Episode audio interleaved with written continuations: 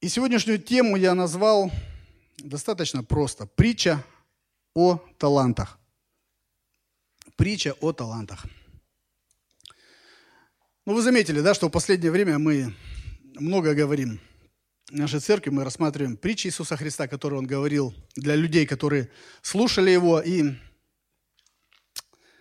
в них Он говорил, что такое Царство Божье и что будет, когда Он вернется на эту землю во второй раз. И сегодня мы будем говорить именно о притче о талантах. Это одна из четырех так называемых эсхатологических притчей, а, которые были произнесены Христом в одной из последних своих проповедей перед тем, как его распяли. Эсхатологическое – это значит э, э, то, что говорит, говорится о пришествии именно Господа нашего, о втором пришествии, о том времени. Вот. И эти притчи я их перечислю, были э, при, э, пересказаны евангелистом Матфеем в 24 и в 25 главах Евангелия от Матфея. Первая притча была о верном и благоразумном рабе в 24 главе. Остальные три поместились в 25 главе. Притча о десяти девах, притча о талантах и притча об овцах и козлах. Я думаю, что все вы читали, правда? Ну, Евангелие обычно всегда все читают. Это вот самое первое, с чего все начинают.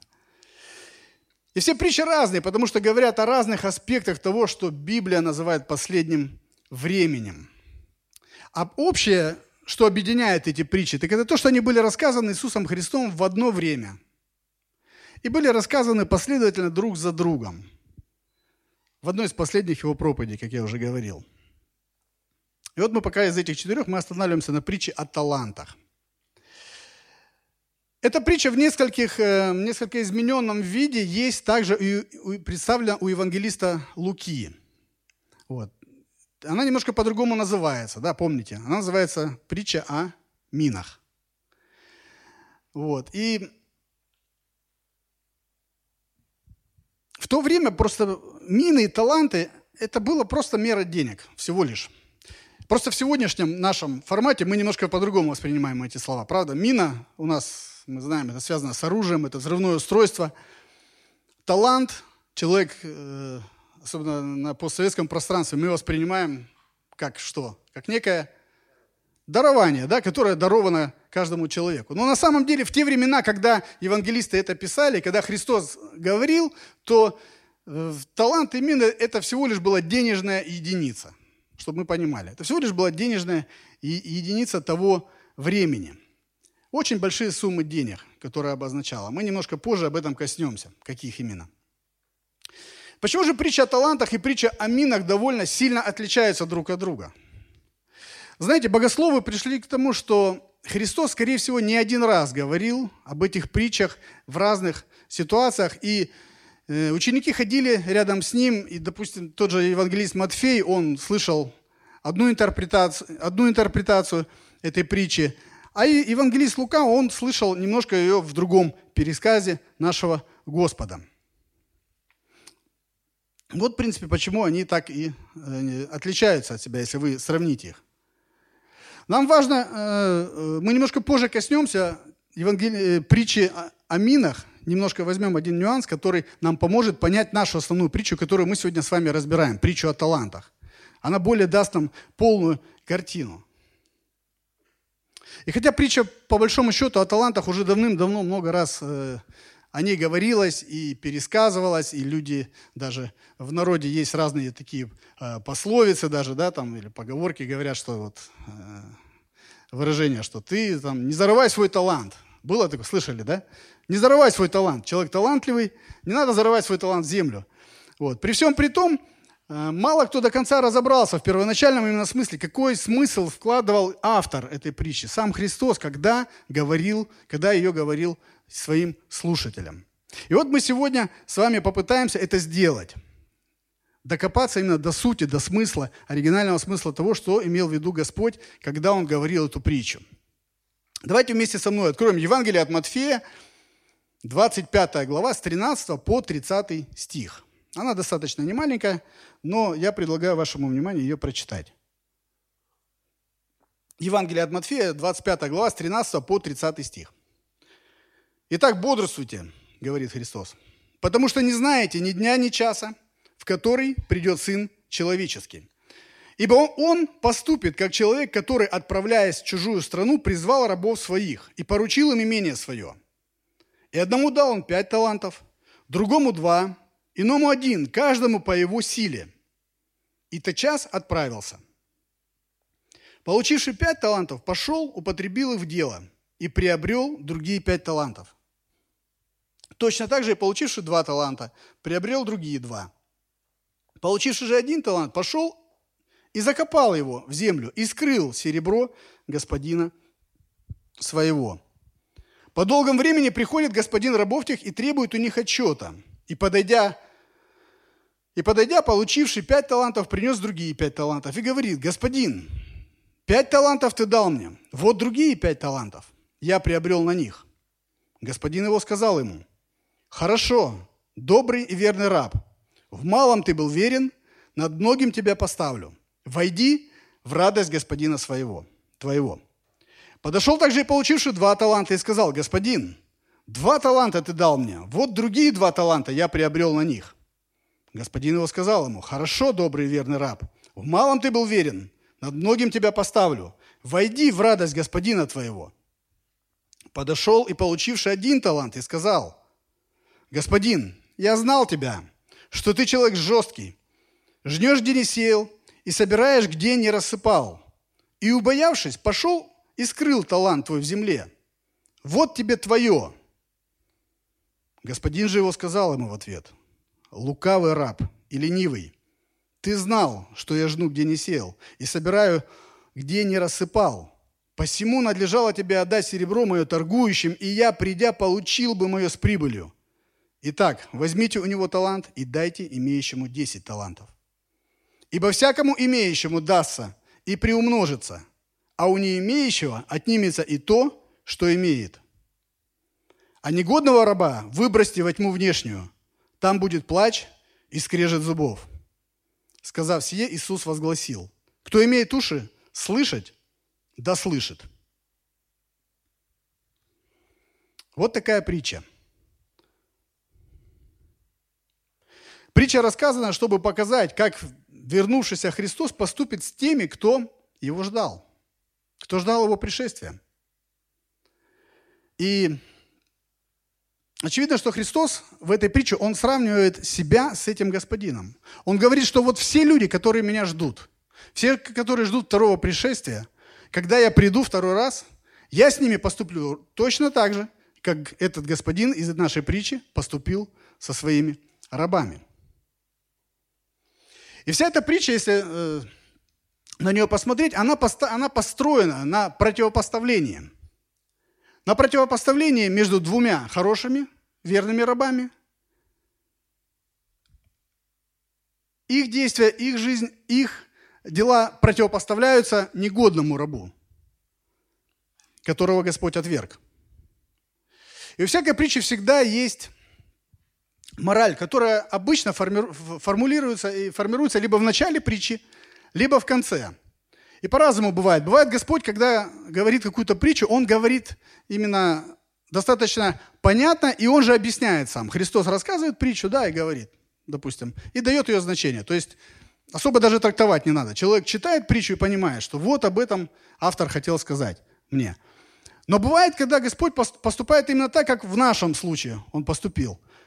То есть Он говорит притчу, рассказывает, и потом оставляет некий, как бы, такой момент для нас, чтобы мы сами, приложив усилия, подумали, как здесь написано, смотрите, Христос в конце говорит, имеющий уши, да, слышать, да слышит.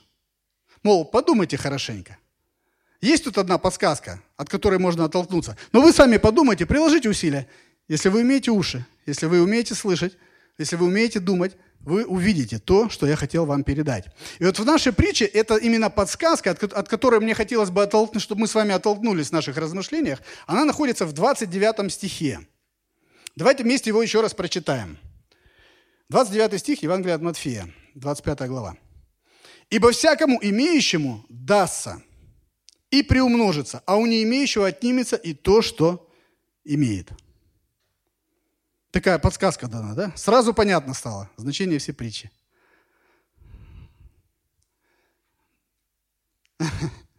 На самом деле нет, конечно, да, не, совсем понятно, о чем же все-таки здесь речь. Но я хочу заметить, давайте мы будем, когда э, строить наше размышление, за, заметьте, что даже в этой подсказке, про которую, про которую Христос упомянул в 29 стихе, здесь тоже все построено именно на э, противопоставлении. Ибо всякому имеющему дастся, а у не имеющего, то есть имеющий противопоставляется кому? Тому, кто не имеет, да? И дальше – у тех, кто умеет, что произойдет? У них приумножится, да, произойдет умножение. А у тому, у которого не имеет ничего, у них произойдет что? У них отнимется. И возникает логичный вопрос у любого слушателя. Так, секундочку. А что тогда конкретно имели хорошие рабы, что им еще и приумножилось? Интересно же. Что они имели? Что Христос тут, о чем он так говорит э, в этой притче, что тех, которые вызвали уважение, те, которые вызвали почет со стороны Господина и со стороны Христа, те, которые удостоились внимания, они что-то имели, то, чего не имел тот негодный раб. Что это такое было? И, конечно, второй вопрос возникает, что конкретно дастся хорошим рабам? И в то же время отнимется у плохого. Интересно? Но вот если, как Бог говорит, Христос говорит, мы имеем уши, чтобы слышать. Да слышим. То есть будем размышлять. Есть голова, есть уши.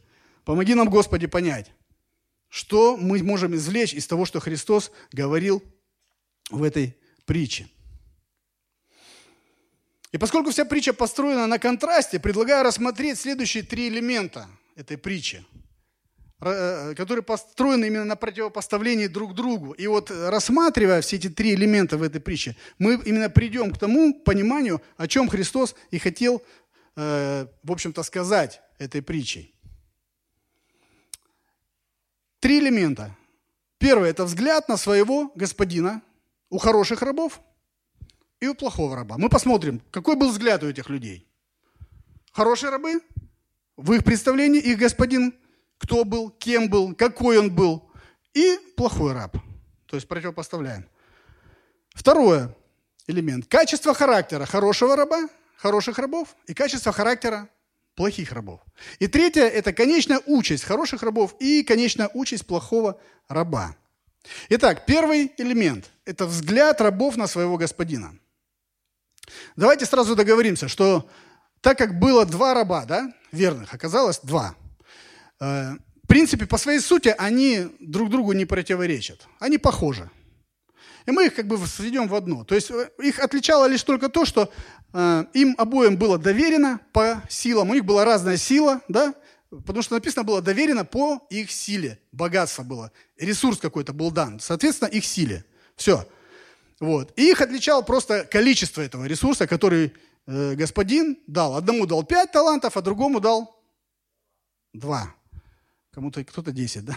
10 это 10 мин было, э, вы правы, это было 10 мин э, в притче, от, э, в этой же притче, которую рассказывал евангелист Лука. Вот, поэтому мы будем смотреть, их как бы сведем в одно, в одно, и получается будет у нас с одной стороны хорошие рабы, да, и неверный раб. А вот третий раб, он отличался от первых двух – по самой своей сути. Он был абсолютно другим. Поэтому мы будем рассматривать две стороны именно. Хорошие рабы и плохие. Как уже было сказано, Христос в этой притче рисует себя в образе господина тех рабов. У современного читателя вот вообще слово «раб» какую ассоциацию вызывает? Какую у вас она вызывает? Раб. В кандалах, оборванный. Какие еще у него? нет своей жизни. Как? Холоп. Голодный, бедный. А, да, вот. У меня первая ассоциация была раб на галерах. Есть такое, да, выражение. Вот почему-то, не знаю, может, я приключенческие фильмы раньше любил смотреть, вот всегда, и вот эти вот рабы бедные, которые там гребут, эти весла огромные, вот все избитые, израненные, там, и вот прям пободранные. Ну, в общем, голодные, холодные, плохо им. Ну, давайте посмотрим на этих рабов. Согласитесь, что это немножко были другие рабы. Их вообще можно, честно говоря, знаете, с кем сравнить? С топ-менеджерами каких-то крупных корпораций. Они управленцы были. Они были управленцы. И, и причем господин им доверил немалое количество денег. Они вольно распоряжались имуществом своего господина. То есть они, где вы видели раба, который вольно что-то делает? То есть им даны, были большие полномочия. Причем суммы очень большие были. Ведь один талант, это он, представьте, того времени один талант. Это мера веса денег, мы помним, да? Один талант около 40 килограмм серебра был. Вот чтобы вы понимали, сколько это денег, это вот э, 7 талантов, 7 талантов, достаточно было для того, чтобы содержать целый боевой корабль с командой целый год. Причем в боевых действиях. Это гораздо дороже, чем просто он стоит где-то на, на рейде. То есть он воюет. Это оплачивается команда, оплачивается все, что они расходуют и так далее. И все это стоило 7 талантов.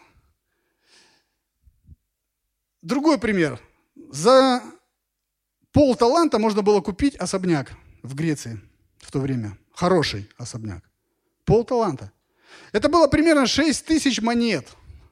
6 тысяч монет того времени. Одна монета, за одну монету человек, римский воин, работал целый день. Представляете?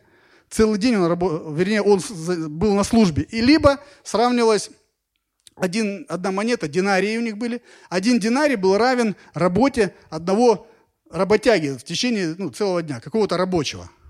То есть я так быстренько все-таки не удержался и посчитал.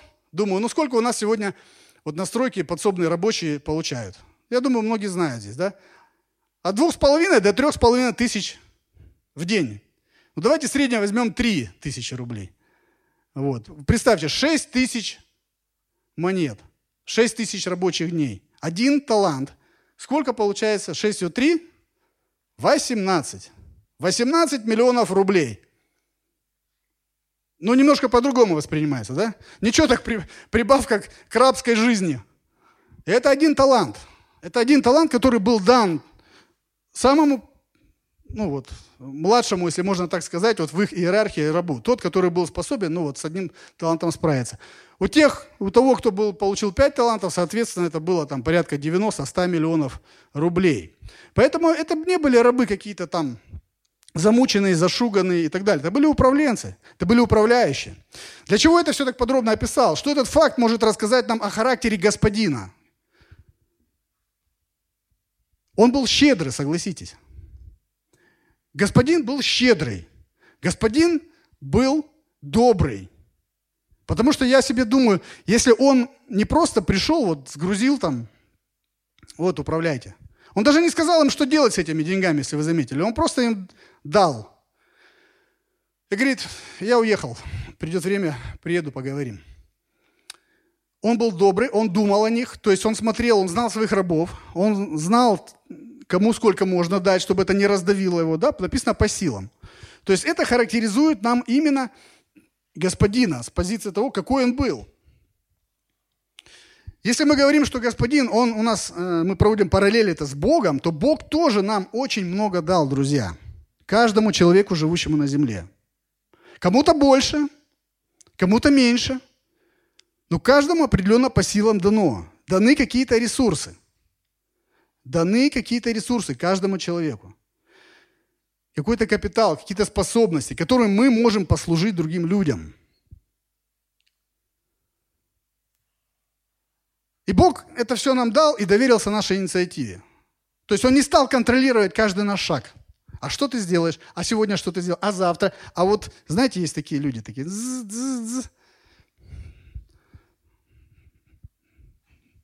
Жена улыбается, я такой иногда бываю просто. Бог так не поступает. Он щедро благословил всех людей способностями, ресурсами, талантами, которые Он нам позволил ими распоряжаться. И Он ожидает, что мы именно это сделаем для, употребим эти таланты, все, все эти ресурсы мы употребим для кого? Для себя. Нет. Для Него, для Господина. Бог этого ожидает. А люди часто не замечают, из-за того, что они слишком грехом испорчены, и душа искажена у человека, человек, человеку свойственно быть недовольным всем, вот, что вот у него есть. Мы вот нашего сына с Ольгой часто об этом, вот в этом его уличаем, и часто ему про эти вещи говорим. Вот все не так. Все вот, вот это не так, это не то, а вот это вот... Уже там 820 машинок, которые подарены все практически бабушкой. Вот. И все равно не так, все равно мало. Все не, это не то, то не так. И хочется сказать, слушай, человек, остановись. Я же рассказывал вам, я часто в Африке пугаю, говорю, поедем в Африку, будешь у меня жить там, говорю, ты сравнишь. Говорю, как дети радуются какой-то пластмасске простой, берут ее как машинку и играют, и радуются, счастливы. Ну, в общем, человек такой, сам по себе. Мы ропщим на свою судьбу, на ситуацию, в которой мы оказались. Нам не нравится, нам неудобно, нам что-то вот пошло не по-нашему. Знаете, я читал об одном миссионере, слышал об одном миссионере, который заболел проказой и оказался в лепрозории. Лепрозорие – это место, куда прокаженных людей, это страшная болезнь, знаете, да? В лепрозории туда их именно всех свозят, сгружают, если можно. И они потихоньку там вот их пытаются лечить, но большая, большая часть людей из них умирают. И вот представьте, миссионер попадает, служитель Божий, то есть тот, который был на миссии, который посвятил всю свою жизнь Богу. И он попадает в этот лепрозорий с проказой. Не на миссию пришел, как он думал, а именно, пришел, именно вот заболел этой страшной болезнью.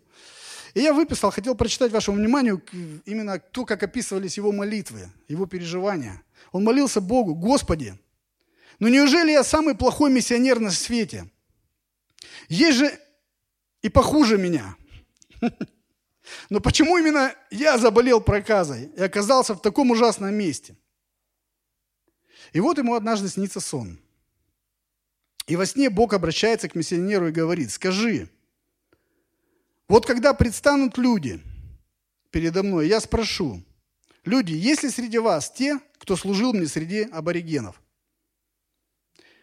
И таковых окажется много – Достаточно миссий-то ездит по миру. А если я спрошу люди, а есть ли среди вас те, кто проповедовал Слово Мое великих гонениях? Многие отзовутся. Да, конечно, многие отзовутся. А если я спрошу люди, а есть ли среди вас те, кто был моим ответом больным людям в, леп... в лепрозории? Хоть кто-нибудь отзовется?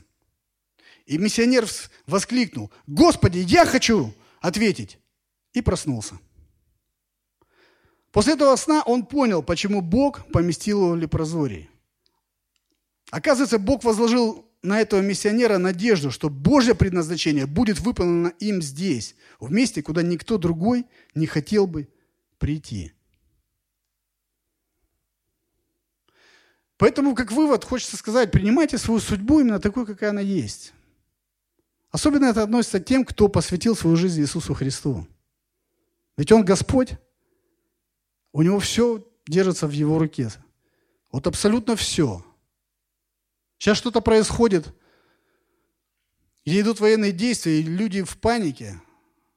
Думают, а как же Бог? А что Бог не может урегулировать? А как же, а вот это? И столько вопросов. Кто-то думает, да не, Бог, как Он может это урегулировать? Это уже выходит из-под контроля, это что-то. Бог все держит в своей руке. И когда ты его, ты понимаешь, что даже волос на голове сочтен, так Писание говорит. И в этом наше утешение, когда мы попадаем в ситуацию, которая вышла из-под контроля, когда мы не понимаем, что происходит, почему происходит. И я могу прийти к Нему и сказать, Господь, я, я не знаю, что происходит, почему происходит, но я знаю, что я Христов, я исповедал Тебя перед всем духовным миром, перед людьми, я Твой, а Ты мой, Господь, и все в Твоей руке. Я могу уповать на Тебя, потому что Ты верный Бог. Потому что Ты верный Бог. И не надо роптать на то, что вы оказались там или там, в такой ситуации или в такой. Ой, судьба у меня такая. Да, любящим Бога, признанным по Его изволению, все содействует ко благу. Кстати, само слово «судьба» очень интересно имеет значение и достойно внимания в свете того, о чем мы говорим. Оно состоит из двух слов – Суд, первое слово, суд, и ба. И вот ба – это старославянское слово, которое означало Бог. То есть суд Божий. Бог рассудил, другими словами, тебе такую участь. Бог рассудил. Судьба – это Бог рассудил, чтобы ты так прожил. Родился именно в этом месте, встретил именно эту женщину или этого мужчину и так далее, и так далее. Бог рассудил. Интересно, правда? Поэтому не воспринимайте судьбу как какое-то проклятие, но как возможность послужить Богу там, куда Он нас определил, в то время, которое нас определил, и теми способностями и дарами и ресурсами, которыми Он нас снабдил.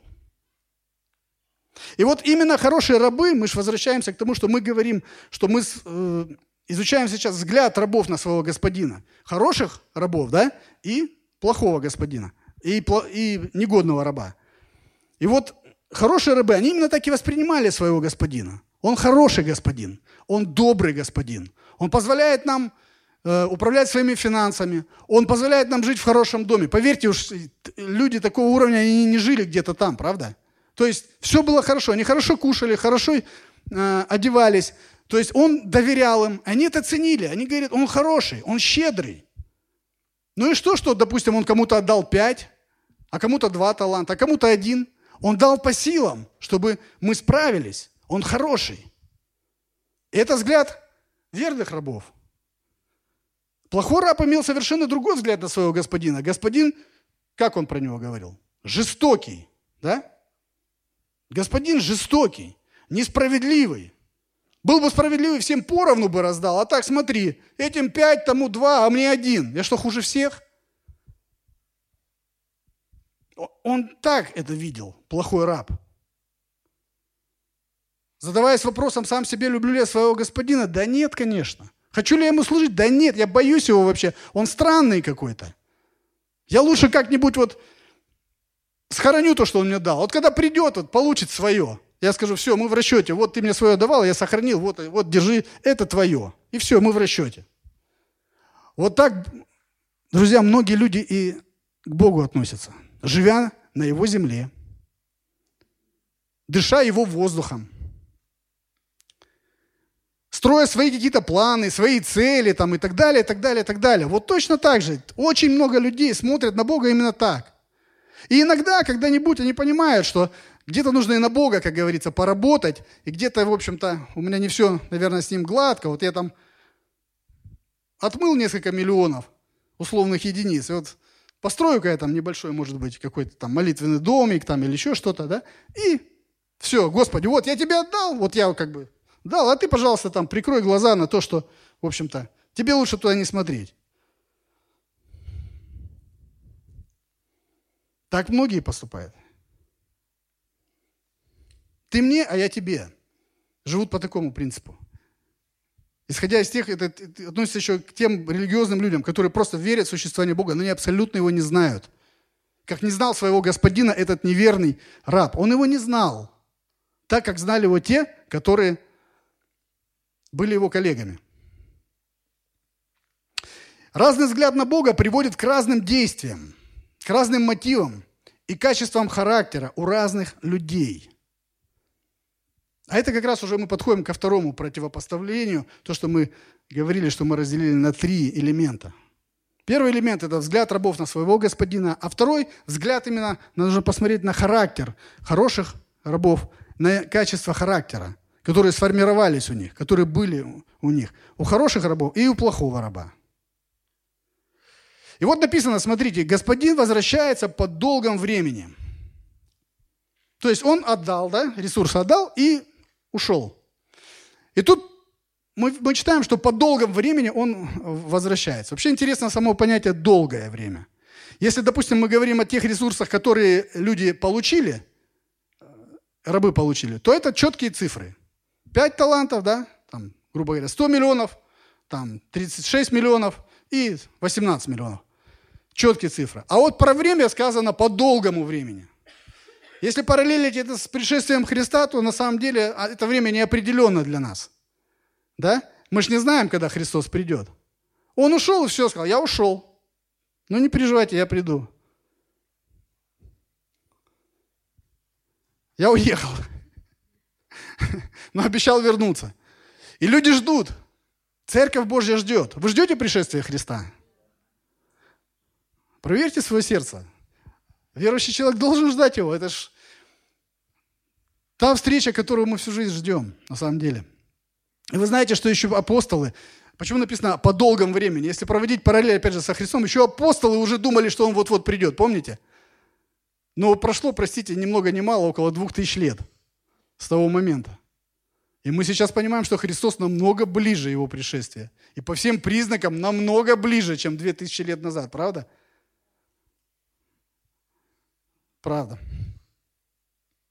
И Бог, Он отдал нам свои, свои ресурсы и сказал, вот, употребите, как считаете нужным. А сам, конечно, ждет, чтобы каждый из нас употребил это на дело, которое его прославит, которое принесет ему прибыль, его царству. Потому что, по большому счету, это он-то господин. Мы-то его исповедовали своим Господом. И вот когда господин вернулся, тогда, как написано вот в, в греческое слово, характеризует именно этот момент. Когда он вернулся, тогда, чтобы свести счеты – Дословно по-гречески так звучит. То есть господин пришел, чтобы свести счеты. Также и Бог однажды придет, чтобы посчитаться с людьми и спросить, что ты, что ты сделал с тем, что ты получил. Вот точно так же это будет и в, и в жизни верующих людей в том числе. Какие же качества характера проявляются у хороших рабов? А у, а у плохого раба, э, какие, вернее, извините, хорошие, какие качества проявляются у хороших рабов, да, и у плохого раба, когда господин вернулся. То есть что мы можем видеть, какую картину? Давайте посмотрим сначала, чтобы не путаться, мы сначала посмотрим хорошие качества, да, тех э, людей, тех рабов, которые они оказались верными, которых Бог отметил. Вот. И э, потом уже вернемся мы к плохому, тому, который оказался неверным, плохой раб, так он назван. Итак, первое качество, которое мы видим, и которое мы можем примерить для себя, увидеть, что, что было в них хорошего, почему именно Христос их отметил. Первое, для них радость Господина была дороже новых талантов, дороже того результата, дороже умножения этого богатства, которое они-то приумножили, причем приумножили ничего себе в сто крат. Очень сильно приумножили. Точки зрения экономики в данный момент на 100% увеличить капитал, э, это очень серьезно. То есть, первое, что мы говорим, для них радость Господина была дороже новых талантов. В 21 стих нам говорит, Евангелие от Матфея, 25 главе, «Господин его сказал ему, хорошо, добрый верный раб, в малом ты был верен, над многим тебя поставлю. Войди в радость Господина твоего». И вот как раз для верных христиан последнее дороже первого. Не просто получить еще больше умножения, еще больше прибыли – но раз я сам себя, я помню, раньше ловил на той мысли, что я больше стремлюсь на небо, чтобы награду какую-то получить, что-то сделать для Бога. Ну, Бог же благословит, Бог же вознаградит, чтобы награда была больше. Вот он же там обещал в своем слове. Да, он обещал в своем слове. Но когда зрелость уже какая-то приходит, ты понимаешь, что его радость, радость от того, что ты оказался ему верным, от того, что ты принес ему это умножение от того, что вот ты был послушным, и ты сделал то, что на тебя ожидал, гораздо-гораздо больше именно того и ценнее, чем просто сам результат, который ты принес. И это прям вдохновляет. Это вдохновляет.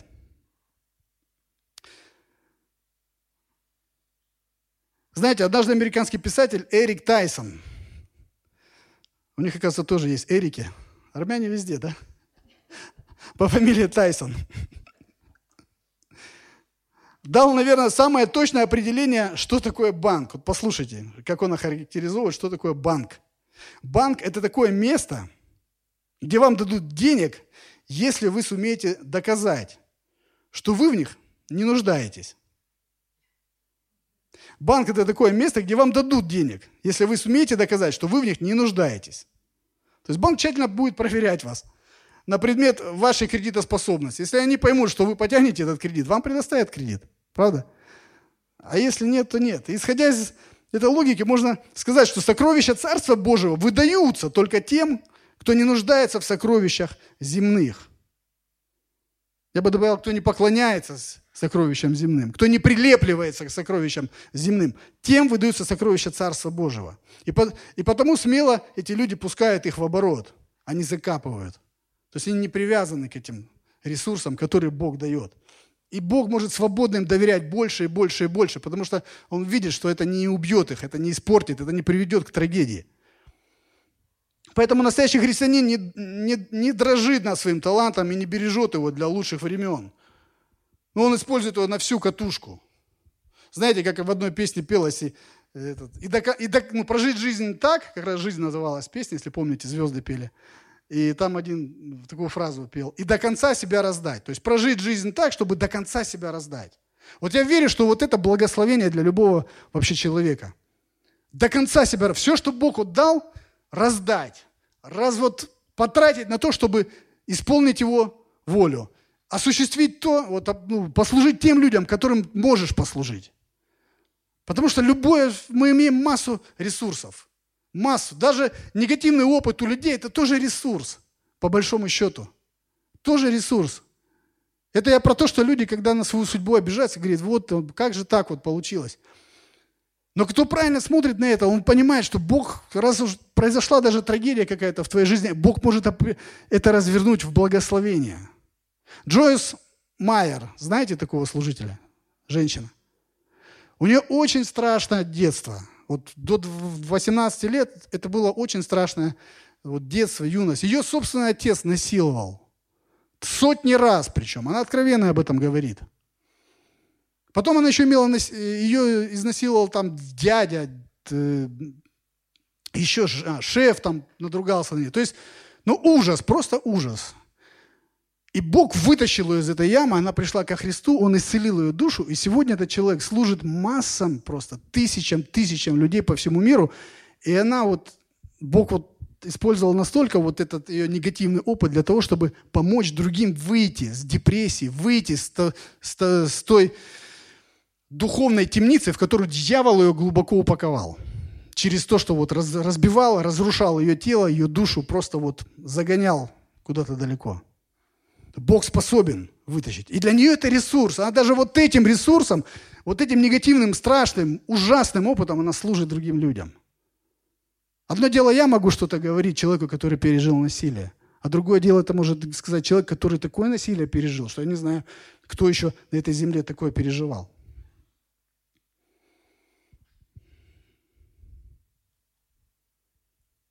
Итак, мы говорим о том, о качествах христианина, то о добрых качествах, о добрых рабов. Первое, для них радость господина дороже таланта. Второе, они не медлят употреблять свой талант в дело. Если брать 15 и 16 стих того же Евангелия от Матфея, 25 главе, здесь есть некая небольшая неточность в синодальном переводе. Смотрите, здесь мы говорим так, мы читаем так. «И одному дал он ну, имеется в виду господин, пять талантов, другому два, иному один, каждому по его силе, и тотчас отправился. Получивший пять талантов, пошел, употребил их в дело и приобрел другие пять талантов. Вот слово «тотчас» грамматически относится не, не к господину, что раздал таланты и тотчас же пошел, тотчас же отправился. Но тотчас относится именно к получившему пять талантов. Тот, который получил. Понимаете? То есть немножко ну, передвинуть нужно, если правильно перевести. И перевод должен звучать таким образом. «И одному дал он пять талантов, другому два, иному один, каждому по его силе, и отправился в путь. Тот час, получивший пять талантов, пошел и употребил их в дело». Так вот именно вот так поступают настоящие христиане.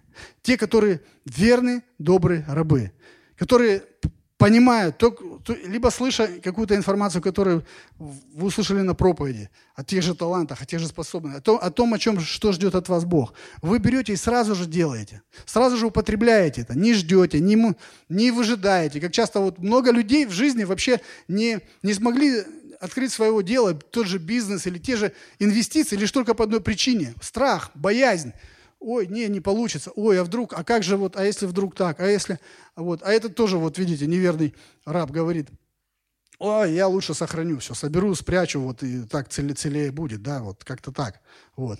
Нет, Добрый верный раб, он берет и сразу реализовывает то, что господин ему дал. Сразу же, на следующий день, получивший пять талантов, пошел и употребил. И он работал, и он трудился, и он по прошествию времени имел результат.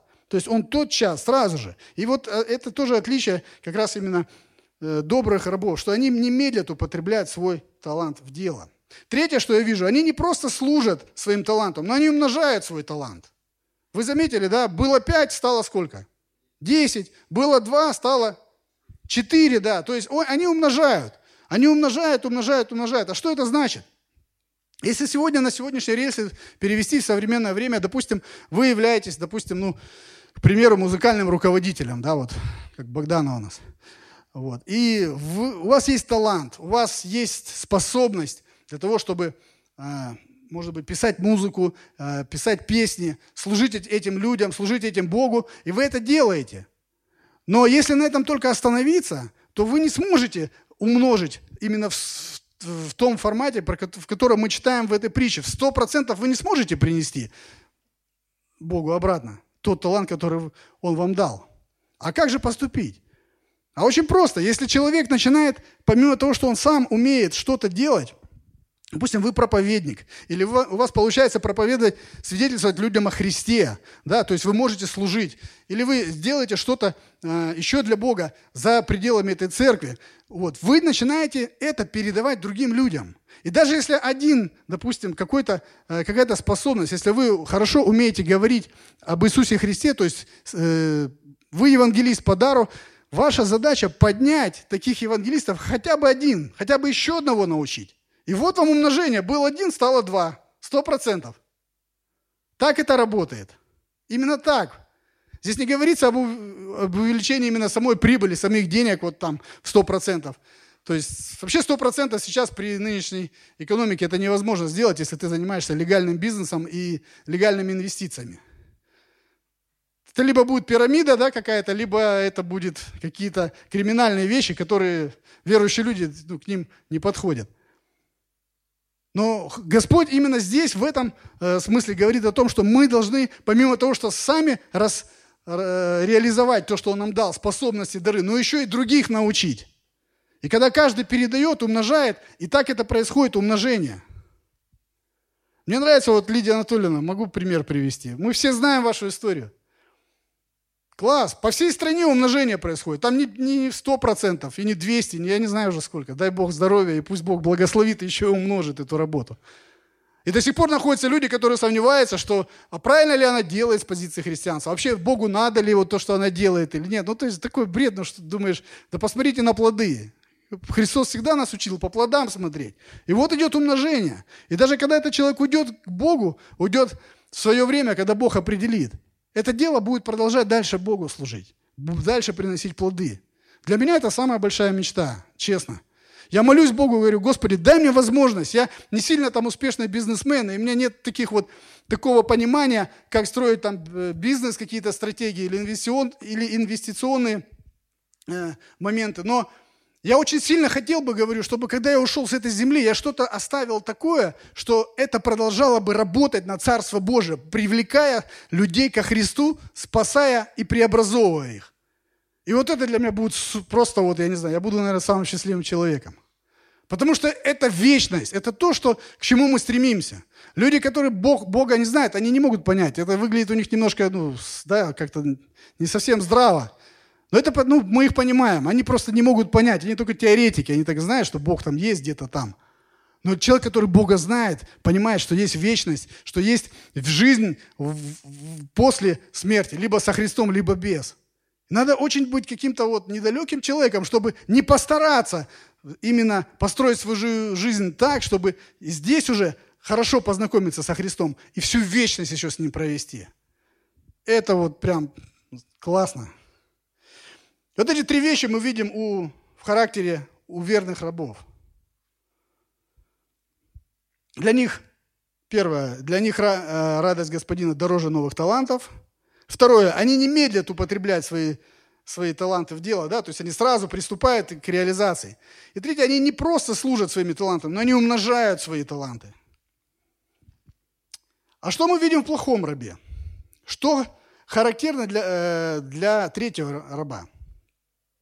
Такие люди не просто неверно представляют себе Божий характер.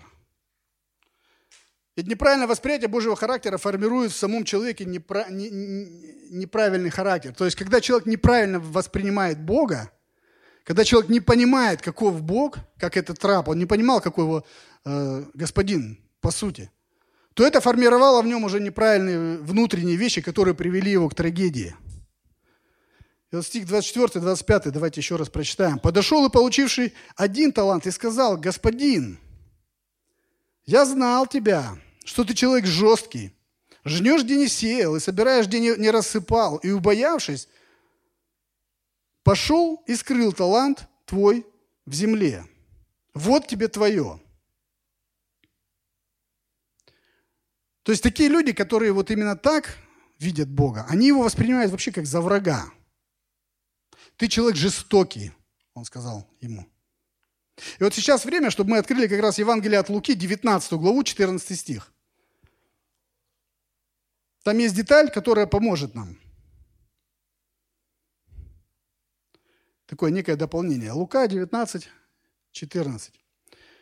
Но граждане ненавидели его, им идет речь о господине, и отправили след за ним посольство, сказав, не хотим, чтобы он царствовал над нами. То есть граждане, когда господин ушел, они направили послов и сказали, пусть вообще вот, даже забудет сюда дорогу обратно, этот господин. Мы здесь сами справимся. Мы не хотим, не хотим, чтобы он царствовал над нами.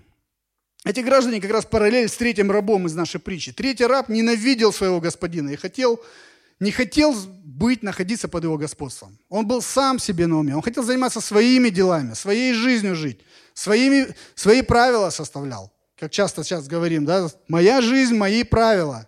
Не надо лезть в нее. Он говорил, господин жестокий, он не нужен нам. Вот именно слово склероз греческое. Жесткий, твердый. Вы же знаете болезнь склероз, да? Это, как, это происходит, эта болезнь, когда наступает, э, становятся жесткими сосуды. И человек начинает терять потихоньку память, перестает запоминать. То есть сосуды перестают быть эластичными, происходит их разрушение, и мало-помалу приводит это к трагедии. Вот именно это слово «склероз» означало, как вот третий раб говорил о своем господине, «ты жестокий, ты жестокий» жесткий, твердый, несправедливый. Ты делаешь, что хочешь. Я вообще тебя не могу понять. Ты взял этих двоим, дал больше, чем мне. С чего вдруг? Ты решил меня опозорить? Ты захотел, чтобы я был хуже их, ниже в их глазах? Или что? Чего ты добиваешься? Я не хочу тебе служить. Я боюсь тебя, но я не хочу тебе служить. Жнешь, где не сеял, собираешь, где не рассыпал, написано. Что это за слова? Откуда они взялись? Это претензия. Претензия к господину, что ты вообще ничего не делаешь и вообще пришел тут, собираешь, ничего не сеял, а собрать, решил собрать. Все. Это как?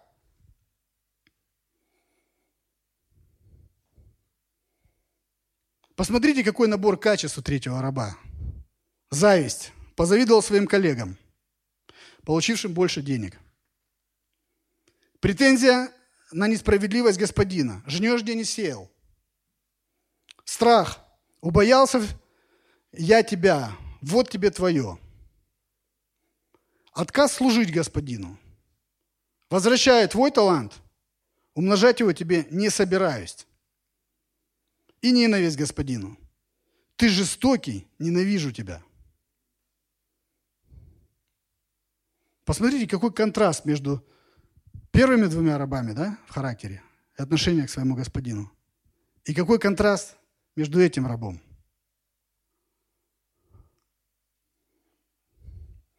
Итак, мы посмотрели два элемента. Один и первый элемент э, у нас был взгляд рабов на господина. Да? Какой они имеют взгляд? Этот взгляд, он То есть понимание, какой твой господин, оно формирует твое отношение внутреннее, то есть формирует твой характер. И мы посмотрели, какие качества характера были у верных рабов и у неверного раба.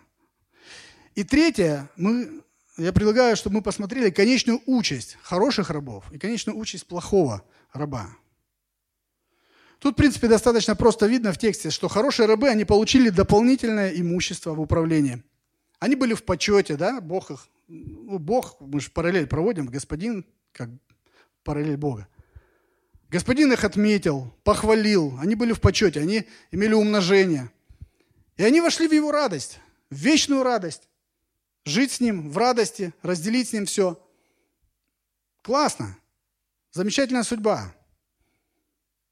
А и те, которые верные христиане, они наследуют Царство Божие, им будет доверено еще больше – когда уйдем с этой земли, им будет доверено гораздо больше. Согласно этой притче и согласно с другим местам Писания, гораздо больше будет доверено верным, когда мы уйдем отсюда.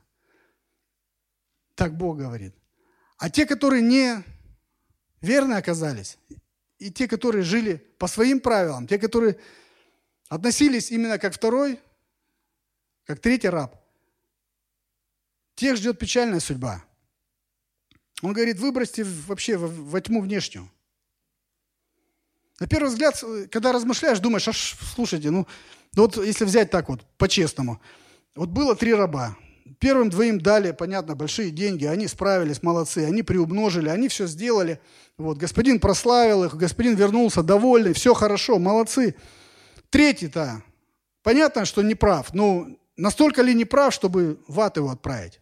Вот настолько ли, да, вот вопрос Насколько соизмеримо наказание тому, что он сделал? На первый взгляд, как-то смотришь, несоизмеримо, если честно. Ну что такое? Он что, своровал эти деньги? Эти там 18 миллионов, если мы как мы переводили.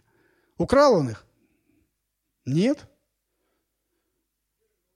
Вернул. В целостности, сохранности. Вернул. А что ж, почему же так, так жестко так? Он просто вернул. Он ничего не сделал, да, но он вернул. Выбросьте во тьму внешнюю, написано, в. И вот пришло теперь самое время, чтобы э, понять подсказку Христа в 29 стихе и э, к объяснению этой самой морали этой притчи. Давайте пойдем, пойдем, пойдем потихонечку, планомерно дальше. Мы уже поняли, что третий раб думал о своем господине и, и как он к нему относился. И давайте поразмышляем, а что заставило его так делать? Что заставило его так поступать, так как он поступил? Еще раз читаем с 24 по 27 стих. «Подошел и, получивший один талант, и сказал, «Господин, я знал тебя, что ты человек жестокий, жнешь, где не сеял, собираешь, где не рассыпал, и, убоявшись, пошел и скрыл талант твой в земле. Вот тебе твое». Господин же его сказал ему в ответ, «Лукавый раб и ленивый, ты знал, что я жну, где не сеял, и собираю, где не рассыпал. Посему надлежало тебе отдать серебро мое торгующим, и я, придя, получил бы мое с прибылью. Смотрите, интересный факт, что, э, что третий раб обвиняет господина, да, обвиняет в том, что он жестокий, он такой плохой, все. Столько на него наговорил. И господин даже особо не противится. Он говорит, да, я такой. Думаешь, подожди, но если это параллель со, со Христом идет, как-то не, не клеится немного. Как, как понять? Разве Бог такой? Неужели Бог действительно такой несправедливый, как господин в этой притче? Как это понять? И господин соглашается, да, я такой. И хорошо, что ты знал, он говорит. Знал это. А значит, должен был отдать серебро мое торгующим, чтобы я получил свое с прибылью. И что отвечает раб? Как бы парирует на это утверждение. Я убоялся тебя, твоей жестокости, несправедливости, убоялся потерять твой талант, если вложу его в дело. По сути, он говорит, что я убоялся тебя, Господи, чтобы я вот... А вдруг у меня не получится? Я вот инвестирую эти там 18 миллионов, и все. И не получится. И что, что я делать буду? С чем я приду? Я убоюсь. Зачем это мне головная боль нужна? Не, не, не, не. Я сохранил, я дождался тебя. Вот, пожалуйста, вот твое. Какие ко мне претензии? Вот, забирай. И что говорит господин, который олицетворяет Бога? Он говорит, что же? Лукавый и ленивый, да? Другими словами, он сказал, что, хочешь, чтобы я забрал свое? Хорошо, давай посчитаем. Давай посчитаем, хорошо. Ты хочешь, чтобы я забрал только талант. Но ты забыл, что помимо таланта, который я тебе дал, дом, в котором ты живешь, и твоя семья, возможно, у него была, это тоже мое. Одежда, в которой ты ходишь, это тоже моя. Пища, которой ты питаешься, это тоже мое. Даже если это все у тебя забрать, и ты останешься голый, ты сам тоже мой. Почему? Потому что ты раб. Вот откровение для него. Он-то думал, один талант отдаст, и все, шито-крыто, он будет заниматься своими делами, используя те же ресурсы господина, живя на его территории, как мы сегодня живем часто, правда? На его земле, его воздухом дышим, и начинаем еще что-то там выруливать по-своему. И чтобы там сильно не гневить, там пошел там, ну, в разных церквях по-разному. Где-то там свечку поставил, где-то там, может, в группе порядка помог, где-то еще там, может, там что-то сделал. Ну, чтобы как бы, я тебе, ты мне не понимая того, что, слушай, все его твое, все, вернее, твое, это его. И еще лукавство заключалось в том, что на самом деле он ненавидел. Этот раб, он ненавидел господина. Считал его злым, несправедливым, а потому отказывался на него работать. Господин говорит, тебе лень, ты ленивый, ты не хочешь. Ты не понял меня, какой я. Ну ты говоришь, что ты понял. Если бы ты понял, ты бы сделал. Но ты не сделал. Ты лукавый, хитрый, ленивый. Хитрый-то я уже добавил. В Евангелии не написано это. Ты хочешь жить по моим правилам? Не хочешь жить, а хочешь жить по своим. А откупиться хочешь лишь одним талантом. Вот, забери, Господи, то, что вот твое, и не трогай меня. Стих 28, 29. Итак, возьмите у него талант, господин говорит, и дайте имеющему 10 талантов. Ибо всякому имеющему дастся и приумножится, а у не имеющего отнимется и то, что имеет. У третьего раба забирается еще один талант и отдается имеющему 10. И теперь становится немножко понятно. Понятно э, вывод Христа. И этот же вывод, он же подсказка к той морали этой притчи. Кто имеет Бога главной ценностью и служит Богу, тому будут даваться земные ценности. И он будет приумножать их в пользу Бога. Еще раз. Кто имеет Бога главной ценностью и служит Богу, тому будут даваться земные ценности. И он будет приумножать их в пользу Бога. А у не, имеющего, у не имеющего Бога своей главной ценностью у отказывающегося служить Богу, потому что хочет служить себе, у того отнимется не только его талант, но и то, что он имел, считая своим, хотя это всегда было Божьим. Сама его жизнь заберется, потому что он весь не свой, а Божий. И 30 стих говорит нам в конце притчи. А негодного раба выбросьте во тьму внешнюю, там будет плач и скрежет зубов. Сказав сие, Иисус возгласил, кто имеет уши, слышать, да слышит. И вот, приходя, подходя уже к выводам и к практическим вещам,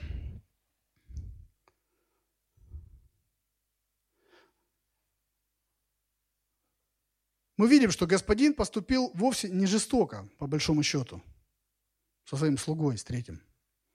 Он поступил просто так, как тот и просил поступить. Забрать свое. Просто забрать свое. Но была проблема раба в чем? Он думал, что он сам себе тоже принадлежит. И в этом он просчитался. Господин пришел и говорит, хорошо, я заберу все. И забрал. И осталось что? Ничего. Ничего. Даже голый этот раб, он все равно был, принадлежал господину. Все имущество забери, из его самого что? Ничего не остается. И плюс ко всему, он еще и недоволен своим господином. Он еще ненавидит его, не хочет служить. Поэтому господин говорит, слушайте, выбросьте его во тьму внешнюю. Просто выбросьте. Мне не нужен такой. Зачем он? Просто вот не нужен господину такой раб. Потому выбросить ненужную мне собственность вовне. И у меня вопрос ко многим людям, что насколько ты вот думаешь о том, что ты не Божья собственность. Насколько человек сегодня, находясь в этом зале, слушая, может быть, записи, запись, насколько вот ты, человек, думаешь, что ты не Божья собственность, что ты себе принадлежишь? Дети твои, имущество твое. Это все Божье. Если человек думает, что это все его, у него отнимется все это. В итоге, в конце жизни это все отнимется. И Бог отойдет в сторону. Тьма внешняя – это там, где внешне, там, где вот будет пир Агнца, будет Царство Божье. А что внешне? Это просто то, чего, что внешне, за пределами. И то, на что человек уповал, то, на что, за что он держался, трясся, там, мой дом, там. У нас Семен так трясется за, нас дом, за наш дом, я не знаю, вот сколько уже, уже несколько лет, не поверите. Когда мы доходим до места, когда ну, вот, рассуждаем с ним перед сном каждый вечер, что вот придет время, Бог заберет нас отсюда. И он уловил, что, а что, все сгорит на земле? Вся земля сгорит? Я говорю, да, Божье Слово так говорит, вся земля и дела на ней сгорят. И что, наш дом тоже сгорит? Я говорю, слушай, это, говорю, такой сарай по сравнению с тем, что Небесный Отец приготовил. И он плакать начинает. Нет, я попрошу Иисуса, чтобы он оставил. Я прям аж, ну, серьезная проблема была несколько раз. Он так плакал. Я говорю, слушай, да ну, ты, говорю, помолись, говорю, Богу, говорю, он как там, возможно, решит этот вопрос. Думаю, вот же привязал, посмотри как. Вот так мы цепляемся, держимся за что-то, так вот прям всю жизнь. Вопрос, оно надо было. Верные рабы, они идут и служат. Сразу служат, не, не, не церемонясь. Используют свои дары, таланты, ресурсы. Даже негативный опыт, про который я рассказывал, берут и делают, служат людям, помогают. Кто-то был в наркотической зависимости, служит тем, кто в наркотической зависимости. Кто-то насилие проходил, кто-то демонически был несвободный человек. Да неважно, кого-то Бог исцелил, кого-то утешил, кому-то грехи простил. То есть это все те ресурсы, которые Бог может обратить во благо для служения другим людям. Это те таланты, которые нам розданы. Даже живя без Бога, много дров наломали. Я говорю, даже такие вещи, как негативный опыт, он тоже может использовать для того, чтобы другим людям принести свободу, чтобы другим людям мы могли послужить.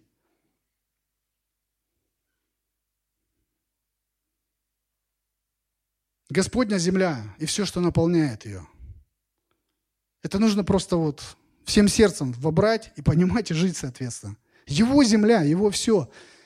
Кости мои формировались в чреве моей мамы. Только благодаря ему.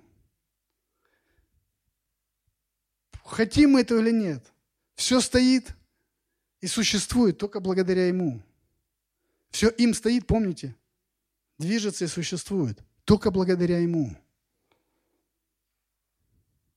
Третий, об, э, третий раб – это собирательный образ всех неверующих людей, противящихся и не покоряющихся Богу. Вот когда придет Христос, у таких людей отнимется даже то, что они думали, что это их. Представляете, страшное какое познание. Отнимется все. И самое, что страшное, отнимется сам Бог. Потому что Бог оставит их. Мы сейчас живем, вот мы верующие, и те, которые не верят в Бога, не знают Его или не хотят знать, все равно в Божьем каком-то присутствии мы живем, потому что им Он наполняет все во всем. Но придет время, когда эта земля сгорит, и когда будут забраны те, которые его, с ним, а те, которые во внеш... уйдут в тьму внешнюю, вот там уже не будет ничего. И Бога в том числе. И это страшно. Само вот это понимание, что ты оставлен и оставлен навеки, это очень страшно. И ничего изменить уже нельзя будет. Это знаете, как люди боятся холода или где-то погибают даже от холода, да? Но по большому счету в физике нет понятия холода, есть отсутствие тепла. И вот когда тепла, тепло уходит куда-то в сторону, батарею уносят, ты начинаешь мерзнуть. Если дальше уносит, если вообще, то есть в холоде люди замерзают. Также будет в тот момент, когда сам Бог, сам Творец, который люди не понимают даже, что они все равно чувствуют его. Придет время, когда они будут отвержены. Он скажет, отойдите от меня, проклятые. Я не знал вас никогда. Сам Бог уйдет в сторону. И вот это, это страшно.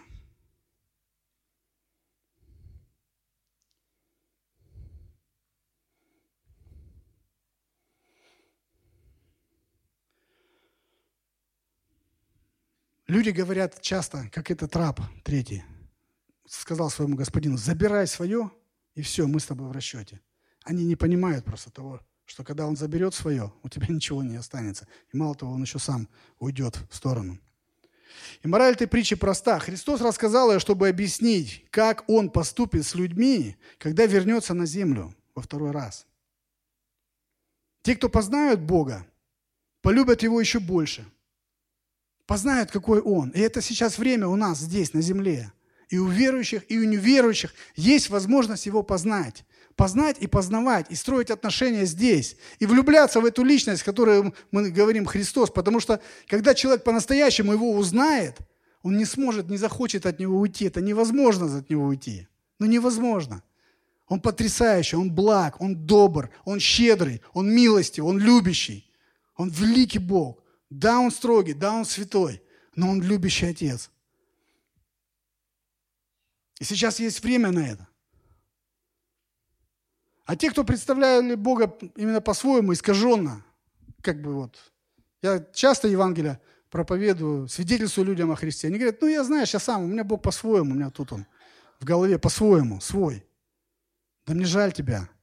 Ты можешь какого хочешь Бога нарисовать, удобного тебе, но правда в том, что Он придет, как этот господин, и по своим правилам разберется. По своим, не по твоим, а по своим. Что тогда делать будешь? Что тогда скажешь? Вопрос.